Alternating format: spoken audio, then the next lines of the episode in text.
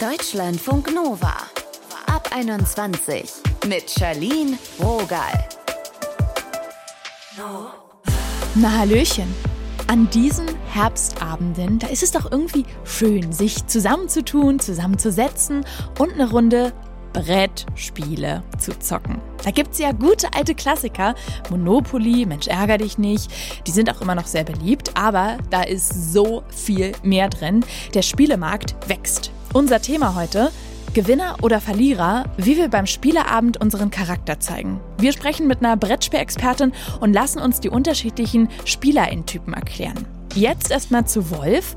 Er macht in Chemnitz seinen Master in Informatik, spielt sehr gerne und im Rahmen seiner Bachelorarbeit, da hat er geforscht. Es ging grob darum, ob Brettspieler in die Neigung haben, sich vor dem Rest der Welt so ein bisschen zurückzuziehen. Da wollten wir nachhaken. Hi Wolf. Hallo. Stimmt es denn? Sind BrettspielerInnen eher einsam? Also das Gerücht konnte ich in meiner Arbeit zumindest überhaupt nicht bestätigen. Wenn überhaupt, sind sie eher gesellig, sozial engagiert mhm. und aktiver. Voll cool, weil das ja auch dann vielleicht so ein gängiges Klischee widerlegt. Was würdest du denn sagen, warum sind Brettspiele in den letzten Jahren immer beliebter? Also ich würde noch nicht mal unbedingt sagen, dass sie beliebter geworden sind, sondern dass sie schon immer beliebt waren und es jetzt sichtbarer wird. Also ah. das Familienspiel gilt ja seit Jahrzehnten als Instanz, als äh, das ist eine gute Aktivität, mhm. pädagogisch und sozial wertvoll, das Brettspiel mit der Familie zu spielen und das deutsche Spiel vor allem ist eine richtige Institution. Das ist eine eigene Kategorie, die sogenannten Deutschspiele oder Eurogames. Aha. Also das ist in Deutschland schon lange eine Institution und jetzt wächst es tatsächlich nochmal und das hat bestimmt damit zu tun, dass die letzten zwei Jahre viele vernünftige Leute sich entschieden haben, viel Zeit zu Hause zu verbringen. Wann und wie spielst du denn gerne, so ganz privat? Also persönlich spiele ich eigentlich abends in einer Spielerunde mit äh, ein paar Freunden, wie man das so mhm. kennt. Der klassische studentische Spieleabend, auch wenn das Studium jetzt schon vorbei ist. Und was für Spiele interessieren dich da so? Also ich interessiere mich vor allem äh, für Spiele, die vergleichsweise einfach sind, aber dann doch eine gewisse Spieltiefe haben und weniger die Spiele, wo es ganz, ganz viele Regeln gibt, äh, wo man viel verwalten muss. Also da gibt es äh, ganz viele so Wirtschaftssimulationsartige Spiele, auch als Brettspiel, die sind mhm. nicht so meins. Kannst du mal ein Positivbeispiel nennen? Ich mag zum Beispiel äh, in letzter Zeit Tiefseeabenteuer, das ist äh, letztens äh, rausgekommen. Das macht aus wenig viel. Oder äh, Love Letter ist äh, ein Spiel. Da hat man nur zwei Karten in der Hand äh, im Spielverlauf und es ist trotzdem ein Spiel. Also es ist eigentlich mehr ein Kartespiel als ein Kartenspiel und trotzdem ist es interessant. Und worum geht's da? Also bei Love Letter ist die Geschichte dahinter, ähm, dass man die Gunst einer Prinzessin durch Liebesbriefe ähm, erhalten muss, aber im Spiel ist es dann mehr so äh, ein Trumpfspiel. Also es gibt dann Aha. verschiedene Mechaniken. Errate, was für eine Zahl ähm, dein Gegner auf der Hand hat. Wenn du das schaffst, äh, hast du gewonnen und solche Sachen. Kannst du denn verlieren? Nee, also ich bin tatsächlich der äh, Typ schlechter Verlierer. Ich arbeite daran und äh, meine Strategie damit umzugehen ist, dass ich äh, vor allem kooperative Spiele mag. Also äh, ah. Spiele, wo man zusammen eine Aufgabe löst. Und vielleicht ist das auch äh, so ein schönes Gesellschaftsbild, dass man versucht, mehr miteinander als gegeneinander mhm. zu arbeiten. Aber das ist vielleicht auch nur eine akademische Ausrede dafür, dass ich nicht gut verlieren kann. Klingt gut. Wie viele Spiele hast denn du zu Hause? Also äh, über 100 sind es bestimmt. Also es sind ei, viele ei, Kartenspiele ei. dabei, aber ja, äh, wenn man dann ein Hobby hat, äh, das funktioniert im Haushalt, dann mhm. geht das auch äh, ein bisschen ins Geld vielleicht. Ja, voll, weil so Spiele sind ja dann doch so als Mitbringsel ganz schön teuer. Wie machst du das? Wie finanzierst du das? Also es, es kommt natürlich äh, darauf an. Es gibt auch günstige Spiele, vor allem diese kleinen, die ich angesprochen habe. Äh, da mhm. ist man dann äh, oft unter 15 Euro dabei, auch wenn jetzt wegen Papierkrise und so Spiele teurer geworden sind. Und man kann natürlich teilen. Also es gibt in größeren Städten Brettspielvereine, man kann im Freundeskreis tauschen. Das heißt, man muss auch nicht jedes Spiel besitzen. Und das Tolle ist, wenn man es dann mal gespielt hat, äh, kann man es weiterverkaufen, mhm. im Gegensatz zu äh, vielen anderen Dingen, die dann sehr viel weniger wert sind. Oder man kauft gebrauchte Spiele und verkauft sie dann weiter, dann hat man kaum Verlust. Das funktioniert eigentlich ganz gut. Hast du auch schon mal so einen Spielgrummel überzeugen können? Es gibt ja auch Menschen, wenn man nur sagt Spieleabend, da sind die Kilometer weit weg. Ja, also äh, tatsächlich gibt's ja dann so soziale Situationen zu Weihnachten, wo man dann einfach dreist ein Spiel verschenkt und dann mhm. muss das eben ausprobiert werden und das funktioniert. Und oftmals ist es dann so, dass die Leute halt nur Mensch ärgere dich nicht kennen und denken, das ist alles, was Brettspiele sind und dann positiv überrascht sind mhm. von, was man heute alles aufs Brett bringt. Hast du mal ein Beispiel, was so ein äh, Spiel ist, was für EinsteigerInnen eine ganz seichte Fahrt wird? Uh, ganz seicht. Ja, ähm, dann Tiefseeabenteuer ist, ist ziemlich einfach und mein absolutes Lieblingsspiel, was ich äh, dauernd verschenke in letzter Zeit, ist Cabo. Das ist ein einfaches Kartenspiel, wo man vier Karten vor sich ausliegen hat und durch Tauschen versuchen muss, möglichst hohe Zahlkarten vor sich zu haben. Mhm. Und was ich empfehlen kann für Leute, äh, die vielleicht ein bisschen anspruchsvollere Sachen äh, spielen wollen, weil sie vielleicht schon bei Computerspielen nicht so einfache mögen, ist Pandemic vor allem da die Legacy-Variante. Das Besondere da ist, dass man äh, das Spiel permanent verändert. Also die erste Partie ist anders als die zweite, als die dritte Partie und man erlebt dann äh, eine regelrechte Serie. Und äh, wie der Name Pandemic schon anklingt, geht es tatsächlich darum, eine weltweite äh, Pandemie einzudämmen. Uh, das ist doch gerade sehr passend in der Zeit. Wie oft machst du eigentlich so Spieleabende? Dazu gehört ja auch dann immer ein bisschen Orga. Bei uns äh, hat sich da ein regelmäßiger Rhythmus mit äh, ein paar Freunden eingestellt und deshalb ist das so einmal die Woche, alle zwei Wochen spätestens und nicht viel Orga. Man fragt, ob man nächste Woche Zeit hat, das ist meistens der Fall und dann besucht man sich. Bei so einem Spieleabend stehen dann währenddessen Snacks bereit oder bist du dann so, nee, bitte nicht mit irgendwelchen fertigen Chipsfingern auf irgendwelche Karten oder Spielfiguren? Das kommt darauf an. Also es gibt äh, Spiele, ähm, wo ich sagen würde, die waren jetzt so teuer, ganz viele Miniaturen dabei oder aufwendig bedruckt oder so. Aber es gibt Kartenhüllen und ich kann das Snacken zumindest nicht sein lassen. und dann wird äh, eben entweder davor ordentlich gegessen, das ist ja dann auch immer ein schöner Anlass, äh, gemeinsam äh, mit Freunden zu kochen und zu essen. Oder eben es wird in Hüllen getan, aber gegessen wird eigentlich immer. Okay, also Hauptsache Spaß höre ich raus. Genau der Spaß steht im Vordergrund und das äh, sind ja jetzt zumindest in meinem Fall keine wertvollen Antiquitäten, das sind Gebrauchsgegenstände.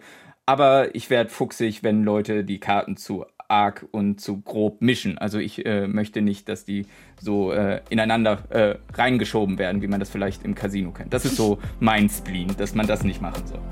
Vielen Dank, Wolf, für dein Gespräch. Gerne, danke auch. Deutschlandfunk Nova. Es sind vielleicht gerade nicht die einfachsten Zeiten. Es ist verdammt hart. Umso schöner, wenn man es dann schafft, zusammenzufinden und eine Runde zu spielen mit Freundinnen oder der Familie. Marie, die spielt auch sehr gerne. Sie hat mit Nordsprechen einen eigenen YouTube-Kanal für Brettspiele und sie schreibt auch professionell Spielerezensionen. Wir wollten mal so einen richtigen Spiele-Insider-Talk halten. Hallo. Hallo, moin moin. Ich freue mich dabei zu sein. Am Anfang des Spiels steht ja immer die Spielanleitung. Manchmal schon so ein kleiner Graus. Kann man stundenlang studieren und nichts checken. Hast du ein Positivbeispiel, wie eine Spielanleitung gut funktioniert? Also es kommt natürlich ein ganz bisschen darauf an, wie komplex das Spiel ist, das ist klar. Aber mhm. wenn wir jetzt zum Beispiel was ganz, ganz Einsteigerfreundliches haben, wo man möglichst sich gar keine Spielanleitung angucken möchte, dann könnte man jetzt natürlich hier das äh, Spiel des Jahres 2021 äh, war Mikro Makro. Mhm. Und das war ein großer Wimmelplan in Schwarz-Weiß, aber nicht so wie die Kinderbücher, sondern eher wie äh, City, äh, Sin City. Jetzt muss ich aufpassen, dass ich nicht mit den Videospielen durcheinander komme, äh, wo dann ganz viele Morde und Unglücke passiert sind und man oh. versucht, auf so einer Zeitlinie den Fall nachzuvollziehen. Ah, auch so ein bisschen und, dieser True Crime Hype. Ja, genau. Hm. Und da braucht man halt überhaupt keine Anleitung. Da fängt man einfach an, allein oder zu mehreren diesen Fall zu lösen mit Hilfe von Kärtchen. Das ist natürlich jetzt ähm, sofort durchstarten, einfach loslegen, ganz einfach. Natürlich gibt es dann auch so diese Zwischentöne, wo man dann einfach eine App zur Hilfe hat, die einem dann ein bisschen was erklärt zum Reinkommen. Also eigentlich gibt es da inzwischen sehr viele gute Ansätze, sodass mhm. man nicht immer auf die klassische Anleitung zurückgreifen muss. Aber wenn die gut geschrieben ist, hilft das enorm. Denn dann kann man sich zumindest bei nicht so komplexen Spielen relativ schnell einmal durchlesen und dann auch nach einigen Minuten loslegen. Oder man braucht halt jemanden, der das so ein ganz bisschen vorbereitet, damit man Zeit spart. Du hast ja gerade schon ein bisschen unterschiedliche Spieletypen angesprochen. Kannst du noch mal ganz grob unterscheiden, was gibt's da draußen? Mhm. Also, wir haben einmal die klassischen Partyspiele. Also unter Partyspiel versteht man nicht, dass man das jetzt nur auf der großen Geburtstagsparty spielen kann, sondern ganz kurze Anleitung, meistens mit mehr als vier Leuten auch spielbar. Also klassisch wäre so drei bis sieben Personen. Und ähm, ja, da gibt's halt verschiedene, die dann auch sehr kommunikativ, sehr gesellig mhm. sind. Dann haben wir den großen Bereich der kooperativen Spiele, müsste man inzwischen sagen. Also da fallen auch viele Escape- und Krimispiele mit rein, wo man sich einfach gemeinsam dran setzt, um irgendwie einen Fall zu lösen oder sich gemeinsam ähm, durch Abenteuer hindurch bewegt. Also zum Beispiel die Spiele mit Abenteuerbüchern würden darunter fallen, aber auch Legacy-Spiele. Und Legacy-Spiele sind nochmal so ein Spezialbereich, wo sich der Spielplan im Laufe der Kampagne verändert nachhaltig oder wo man vielleicht Karten zerreißt. Also das ist ein großer Bereich, wo man sich gut austoben kann, egal welche Richtung man mag. Hm. Ähm, dann haben wir, ja, so diese, man sagt oft Familienspiele, aber eigentlich sind es halt einsteigerfreundliche Spiele, wo man einfach ähm, in einer begrenzten Zeit so maximal 15 Minuten die Regeln lesen kann und dann auch relativ schnell losspielen kann. Das wäre dann zum Beispiel halt das Spiel des Jahres. Da kann man sich sowieso mal ganz gut orientieren, wenn man nicht so viele Spiele kennt und mal was Neues sucht. Spiel des Jahres, Kennerspiel des Jahres. Da mhm. gibt es dann zusätzlich zu den äh, gekürten Spielen auch noch die äh, Empfehlungen und eine erweiterte Liste halt damit. Also das heißt, wir haben drei Kandidaten, die nominiert waren. Ein Spiel hat gewonnen und die Empfehlungsliste noch im Hintergrund. Das sind insgesamt immer so 15 Spiele, wo man mal gucken kann, was der Markt so hergibt. Was ich ja immer besonders spannend finde, was sich an so einem Spieleabend offenbart, wie Menschen sich unterschiedlich zeigen. Welche Spielerinnentypen gibt's denn so? Ja, also ganz pauschal, das sind jetzt natürlich immer so ein Stück weit Schubladen, da muss man dann gucken, inwieweit die Leute da wirklich so reinpassen. Mhm. Aber es gibt natürlich die Leute, äh, die wirklich sehr auf Gewinnen spielen und es gibt die Leute, die ähm, sagen, ich, mir geht's vor allem jetzt hier ums Spielerlebnis mit euch und mir ist es relativ egal, was dabei am Ende rauskommt. Aber auch die Zwischentöne, da würde ich mich dazu zählen. Mhm. Also ich bin jetzt nicht so, dass ich verbissen gewinnen möchte, aber ich spiele schon auf Sieg. Wenn es dann vielleicht nicht so funktioniert, ist das aber nicht schlimm. Ich schaue einfach nur, dass ich möglichst ähm, ja so spiele, dass ich denke, die Strategie funktioniert und das kann man probieren. Ach, das fuchst dich dann nicht, wenn du wenn du verloren hast und aber eigentlich einen ziemlich guten Run hattest und dann doch so mh, hm, knapp daneben. Wenn ich das Gefühl habe, ich habe mein Bestes gegeben, ist alles gut. Mhm. Wenn ich das Gefühl habe, ich habe die Hälfte übersehen, dann ärgere ich mich vielleicht höchstens über mich selber, dass man dann so im Nachhinein feststellt, hm, das war es jetzt vielleicht nicht. Mhm. Also ich bin jetzt nicht so der Typ, der dann sagt, ja, also das lag jetzt äh, hier, das gab einen Startspielervorteil und ich war halt nicht Startspieler, also das äh, mhm. lag jetzt nicht an mir. Nein, also da gibt's aber wirklich ganz viele Nuancen und ich finde es auch trotzdem einfach wichtig, dass die Spielrunde schön ist. Also das finde ich, prägt ein Spielerlebnis am allermeisten. Wenn da jetzt entspannte Leute bei sind oder Leute, die sich auf das Spiel einfach einlassen, dann ist das Spiel viel, viel besser, als wenn jeder da so verbissen Grümel sitzt. Wie machst du das eigentlich, wenn du Besuch hast, dass du alle abholen kannst an so einem Spieleabend?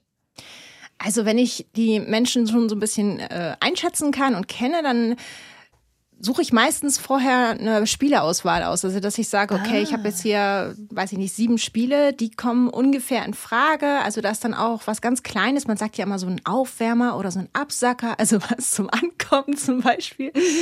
ähm, ja, vielleicht weiß ich aber auch vorher schon, dass die irgendwie ein bestimmtes Genre gern mögen oder hier gerne was mit Science Fiction spielen. Dann gucke ich natürlich, ob ich was Passendes finde, weil über das Thema geht natürlich auch viel. Wenn man dann ein tolles Thema hat, was einen interessiert, dann ist man viel eher bereit, sich vielleicht auch mal auf ein etwas komplexeres Spiel einzulassen, als wenn man sagt, hier, ähm, weiß ich nicht, High Fantasy kann ich gar nichts mit anfangen, mhm. Zwerge, Elfen und so, da kann, nee, also das geht nicht. Und ansonsten, wenn ich jetzt weiß, das sind mm, ja SpielerInnen, die einfach noch gar nicht so viel kennen und überhaupt mal schnuppern wollen. Ich achte natürlich auch schon darauf, dass ich die nicht überfordere. Das wäre ja auch schlecht. Also mhm. dazu gehört zum Beispiel, dass ich selber das Spiel halbwegs beherrsche, dass ich das gut erklären kann. dass ich vielleicht auch mal einen Strategietipp geben kann, weil ich möchte ja nicht auf Kosten von Einsteigenden äh, gewinnen. Also ich möchte ja nicht so gut dastehen, nur weil ich mehr Erfahrung habe. Und äh, dann spiele ich auch gerne schlecht, weil ich mich mehr auf äh, die Spielzüge von anderen konzentriere, aber dafür dann vielleicht mal ein paar Tipps gebe, wenn es komplexer wird. Und dann habe ich halt keine Zeit, meinen eigenen Zug zu planen. Aber Aha. das ist in Ordnung. Das nennt man dann so Erklärbär-Phänomen, mhm. dass man selber schlechter spielt. Und macht das, das dann trotzdem Spaß? Ja, absolut. Okay. Ich freue mich einfach, wenn gute Stimmung am Tisch ist. Und meistens äh, gliedert man den Spielabend dann auch so ein bisschen, dass man sagt, okay, ein größeres Spiel und drumherum dann was Kleines. Oder vielleicht will man auch ein Spiel nochmal ein zweites Mal spielen, weil es gerade so Spaß macht. Also, dass es hier nicht so Das finde ich ja so schon ganz schön motiviert, ist, ne? muss ich sagen. Wenn du, ich, dachte mal später, ein Spiel. Und wenn man dann Leute noch, noch guter Laune hat, super. Aber du würdest da schon mehrere rauslegen. Ja, also so zwei, mhm. drei passen eigentlich wohl in einen Abend. Das sei denn, man spielt jetzt irgendwie einen komplexen Brecher. Also meinetwegen Arche Nova. Das dauert dann halt seine Zeit und man muss auch eine Weile erklären. Mhm. Also da, die Zeit muss man mit einrechnen, dann vielleicht noch irgendwie eine Pause dazwischen, wo man ein bisschen quatscht und was isst oder so. Es ist ja auch eine, ja, es ist ja auch so ein Happening dann manchmal, je nachdem, wenn man dann einfach sagt, mhm. wir wollen jetzt hier nicht einfach nur unter viel Spielern, also genau dieses Spiel zocken und dann geht es vielleicht ein bisschen konzentriert dazu, sondern es ist auch ein Treffen, man sieht sich wieder, man trifft sich vielleicht auch gar nicht so häufig. Dann kann sich das ja schon einige Stunden ziehen. Dann nimmt man sich so einen richtig schönen Freitag oder Samstagabend zum Beispiel und hat Zeit. Wie viele Spiele spielst du denn im Jahr so durch?